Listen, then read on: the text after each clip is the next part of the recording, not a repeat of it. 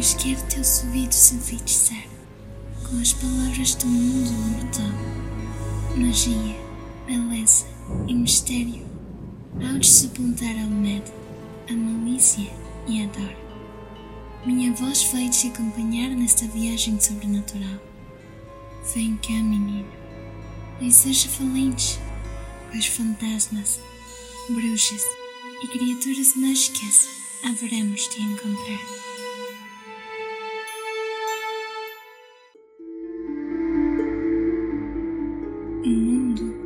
E suas lendas.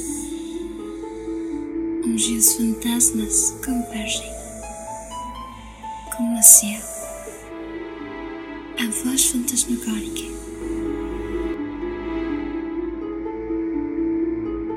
O coelho da lua.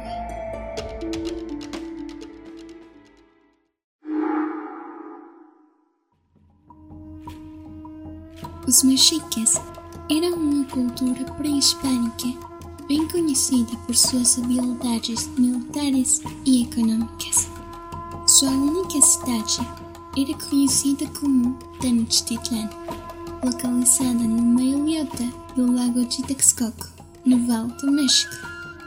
Esta cidade caiu com a chegada dos conquistadores espanhóis. Uma de suas lendas diz que um dia o Deus Criador do mundo, Quetzalcoatl, também conhecido como a Serpente Emplumada, decidiu visitar o México em forma humana. Ele caminhou por parte toda, descobriu lugares incríveis e ficou maravilhado com a natureza mexicana. Mas depois de caminhar o dia todo, ele sentiu-se terrivelmente cansado. Então, decidiu descansar até que a lua e as estrelas iluminassem o céu. Depois, ele sentiu fome e procurou alguma coisa para comer. Porém, ele não encontrou nada ao seu redor.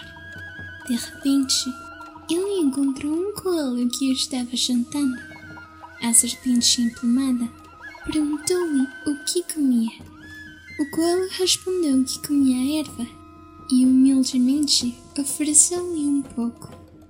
Mas Deus respondeu que ele não poderia comer aquilo e que provavelmente morreria de fome e sede. O coelho não suportou a ideia e disse-lhe que, mesmo se fosse um pedacinho, o Deus poderia comê-lo. Quetzalcoatl, surpreendido com a coragem e humildade do coelho, o acariciou e disse: Embora seja você só um coelhinho, de agora em diante os homens verão a grandeza do seu coração. Quetzalcoatl o levantou até a lua, e assim a imagem do coelho foi estampada para sempre.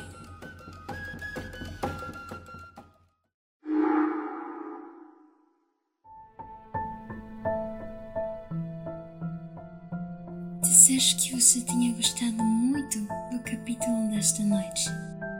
Espero ter sua companhia na próxima semana para continuarmos descobrindo os fantasmas que se escondem em todos os cantos do nosso mundo. Doces sonhos para você.